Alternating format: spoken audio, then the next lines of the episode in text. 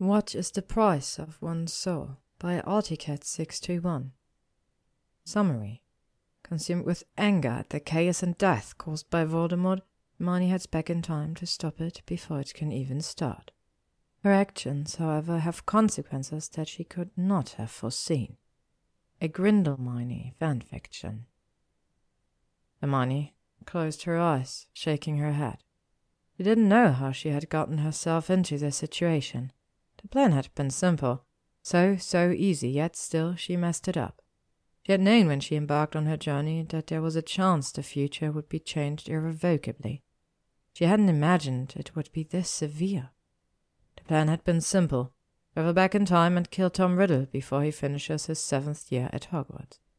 Equipped with a time turner she had hidden away during her fifth year, he traveled back in time.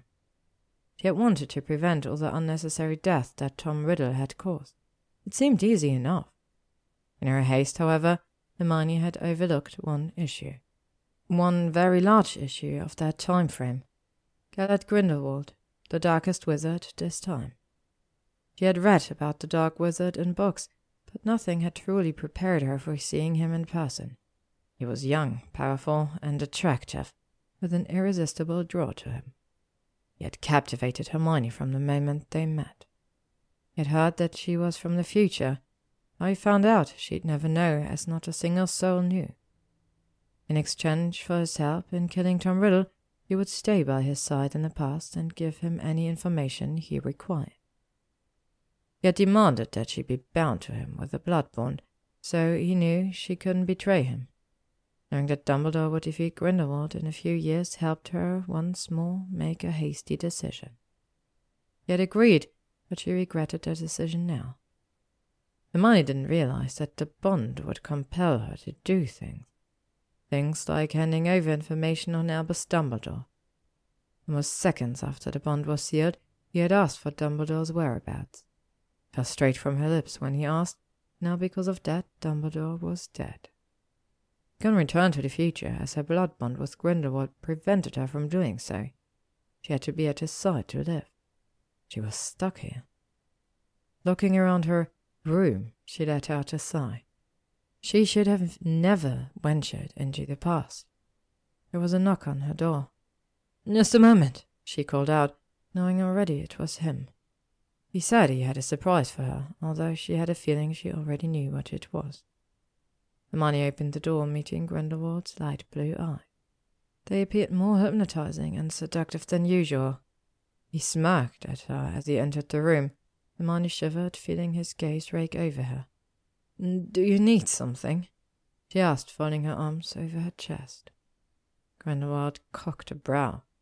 Need something? No, I don't need anything, but.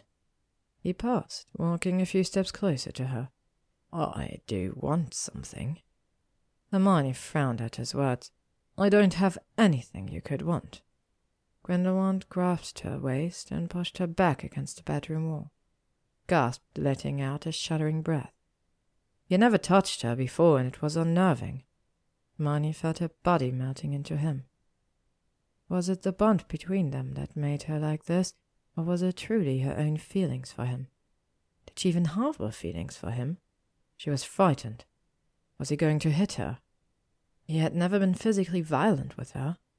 I came to offer you something, but it's something I want. What? Hermione shivered, feeling his breath close to her lip. Marry me, he whispered. Hermione's eyes widened in surprise.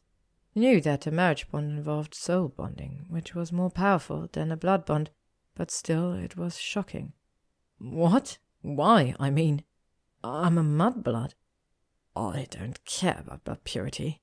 All I care about is power. Hermione set herself along the wall to escape his grasp. He moved to the window to look out over the sea and watch the waves crash on the rocks. You're powerful, Hermione, more so than you know. You have darkness in you. I can feel it. Hermione shook her head as he stepped up behind her pushing her body against the cold stone windowsill.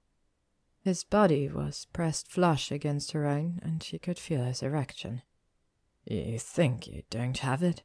The darkness is in you, Hermione. Felt it.